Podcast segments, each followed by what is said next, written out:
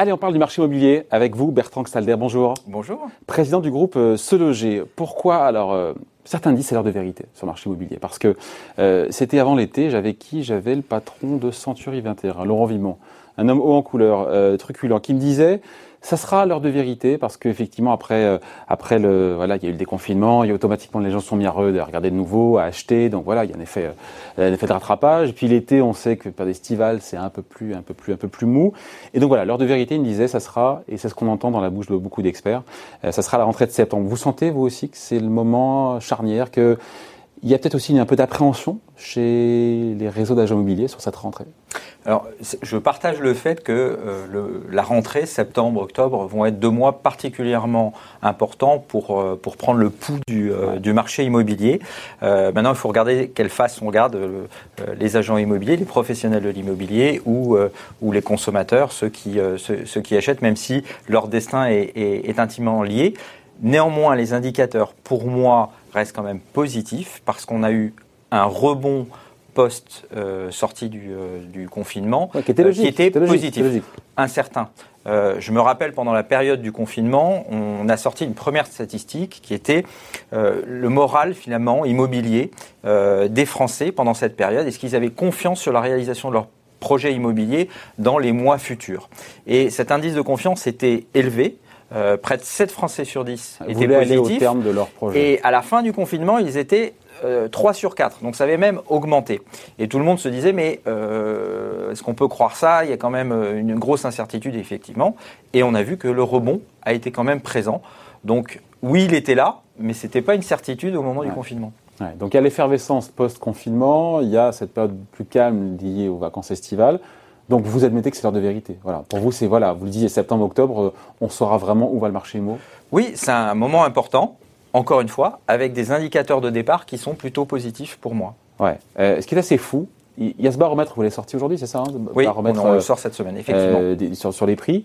Ce qui est assez fou, c'est que les prix n'ont pas varié, euh, n'ont pas dévié, j'ai envie de dire, de leur trajectoire. C'est-à-dire qu'en fait, euh, plus 2% en France sur 3 mois, sur 3 mois c'est ça que vous sortez comme ouais, chiffre Plus 2,1%, oui. C'est-à-dire que zéro impact sur les prix. C'est-à-dire que c'est comme si c'était rien passé, s'il n'y a pas eu de crise du Covid pour l'instant sur les 3 derniers mois, donc euh, deuxième trimestre. Ça Alors, si on regarde déjà sur l'année passée, on est à une croissance des prix de plus de 5%. Sur, en moyenne nationale, encore une fois, il faut toujours être. Sur quoi Sur quelle période Sur la période de l'année, les 12 derniers mois voilà, glissants. okay. Voilà. Euh, si on compare sur les 12 derniers mois, les prix ont augmenté de 5%. Ouais. Sur les 3 derniers oui, mois, ils ont augmenté de 2%. Ouais. Ça montre juste qu'il y a toujours une croissance ah, des prix, mais, bon, hein. mais elle s'atténue un petit peu. Euh, les villes qui ont le plus fortement progressé, par exemple, sur euh, l'année qui s'est écoulée, je vais prendre l'exemple de, de, Lyon, de Rennes, par exemple. Pourquoi vous prenez un an? Moi, je regardais trois mois. C'est ces trois mois qui sont intéressants pour savoir vraiment la tendance spontanée. Oui, mais si vous regardez juste trois mois sans regarder ce qui s'est passé avant, vous n'avez pas de comparaison. Là, ce qui est intéressant, c'est justement de voir. On est toujours sur une croissance des prix, mais une croissance a, qui ralentit. Mais une croissance qui ralentit, et c'est euh, normal à la sortie. Du... Oui, alors d'abord euh, parce qu'on on était quand même sur aussi. une tendance qui était euh, assez euh, assez forte, mais elle se ralentit, je pense effectivement du fait de l'effet de l'effet du Covid. Ouais. Après l'impact là on le voit évidemment, l'impact qui est fort c'est sur les transactions et là pour le coup moins 24% sur un trimestre. Là, on se dit, waouh, c'est violent. On s'y attendait, mais maintenant, on a le chiffre. Oui, mais là aussi, il faut regarder, euh, il faut avoir une lecture macro et une lecture micro. La lecture macro, c'est l'année dernière, 2019, il y a 1 million, ouais. 60 000 transactions, Énorme. record historique. historique, etc. Mais je, je, vous vois venir, il va me dire que finalement, même si on fait 800 000 transactions cette année, avec une baisse de 25 ou 30% ou de 20% des transactions, ça nous renvoie à 2016, donc c'est pas non plus une année catastrophique, c'est ça que vous allez me dire? Alors d'abord, c'est pas une année catastrophique. Parce qu'en ayant... 2016, personne n'a dit oh là là, année catastrophique, 800 000 transactions, personne l'a dit ça à l'époque. Et puis si vous prenez 2013, c'est 650 000. Ouais. Donc euh, là, vous étiez dans un marché qui était difficile. Donc le, je dirais que la santé euh, du, marché, du marché immobilier euh, sur, euh, sur le, les dernières années permet d'absorber quand même un ouais, choc ouais, de, de, cette nature. On ouais. Si on regarde le volume de transactions, on a arrêté le marché pendant à peu près deux mois et demi. Donc deux mois, deux mois et demi. Donc vous avez mécaniquement un marché qui va baisser. Sauf si on rattrape. Plus que vous arrêtez, vous arrêtez complètement, vous allez peut-être rattraper une partie, mais vous n'arriverez jamais à rattraper euh, tout, l'historique d'un marché qui s'est arrêté. Le deuxième euh, impact négatif, ce sont les crédits. Euh, Comment parler de ça Puisque, le, en, gros, les, conditions d'octroi des crédits se sont durcies, notamment pour les foyers les plus modestes qui représentent 55% des, des, projets immobiliers. Et donc là, on estime qu'il y aurait à peu près 100 000 euh, transactions qui ne se feraient pas par rapport à l'année dernière de ce fait-là. Donc vous, vous additionnez les deux, vous avez probablement aux alentours de 250 000 transactions, peut-être 300 000 transactions en moins par rapport à l'année dernière. C'est ce que prévoit la hein, d'ailleurs pour cette année. Euh, mais c'est possible d'avoir des transactions donc, qui sont 20-30% donc en baisse, avec des prix qui continuent de monter, ou on dit que ça serait malsain alors, euh, la, question, je dirais que les, les, transactions, encore une fois, on part de haut, et la raison pour laquelle elle a baissé, c'est que le marché a été arrêté. Euh, la demande, elle est toujours là. Et l'offre est toujours inférieure à cette demande. D'ailleurs, on le voit dans les marges de négociation sur euh, les prix, euh, c'est qu'elle est faible. Cette marge reste faible et on montre bien qu'il y a une tension du marché immobilier. Alors, encore une fois, elle est très disparate en fonction des régions, en fonction des villes. Il y a des villes qui sont extrêmement euh, dynamique sur le plan euh, immobilier, d'autres qui vont l'être euh, un petit peu Donc ce que vous nous dites, c'est qu'au final, les prix devraient, personne ne lit dans le mar de café, mais les prix ne devraient pas baisser parce que la demande est toujours là, même s'il y a des conditions d'accès au crédit qui sont compliquées pour les primo-accédants. Euh, qu'il y a des gens qui sont propriétaires qui retirent leurs biens du marché parce qu'ils disent voilà, je peut-être pas, pas, le bon moment pour vendre et donc finalement les prix baisseront pas et donc on a parce que ceux, il y a beaucoup de gens qui prophétisent justement cette baisse des prix qui pour l'instant ben, pas raison hein, Alors, pour le moment. Hein. Pour le moment je pense que ce qui est important, c'est quand même de, Il y a beaucoup d'incertitudes encore sur le marché. Euh, on le voit de, sur un point de vue économique, etc. Donc on ne peut pas prédire euh, ce qui va se passer dans six mois ou dans un an.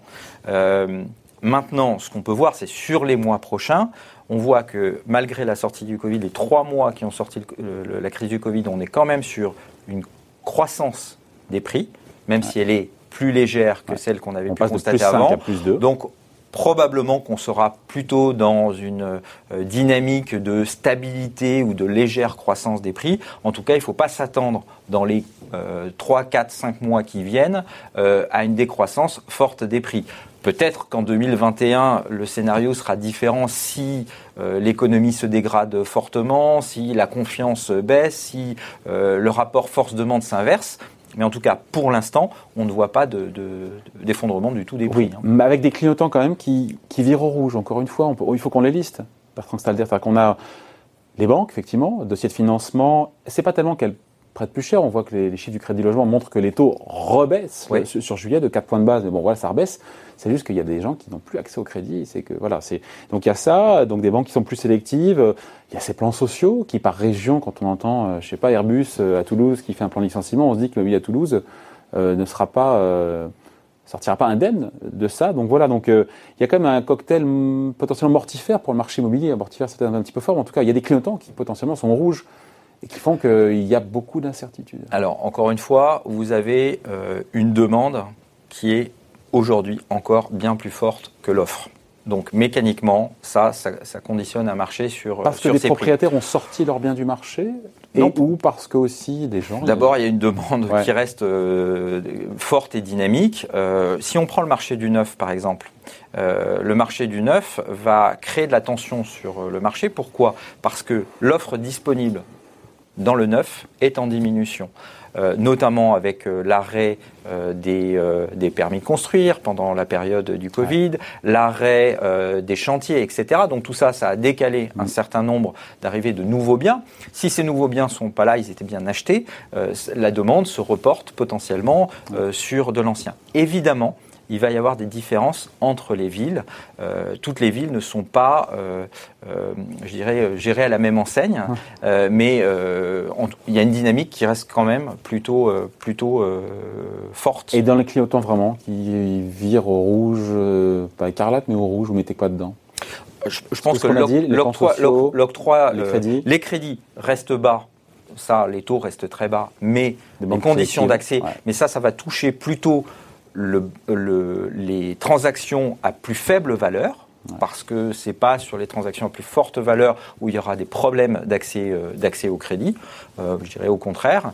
Euh, et puis deuxièmement, effectivement, localement, en fonction des, de l'impact des plans sociaux ou des difficultés économiques, cela, cela peut créer un peu plus de tension. Ouais.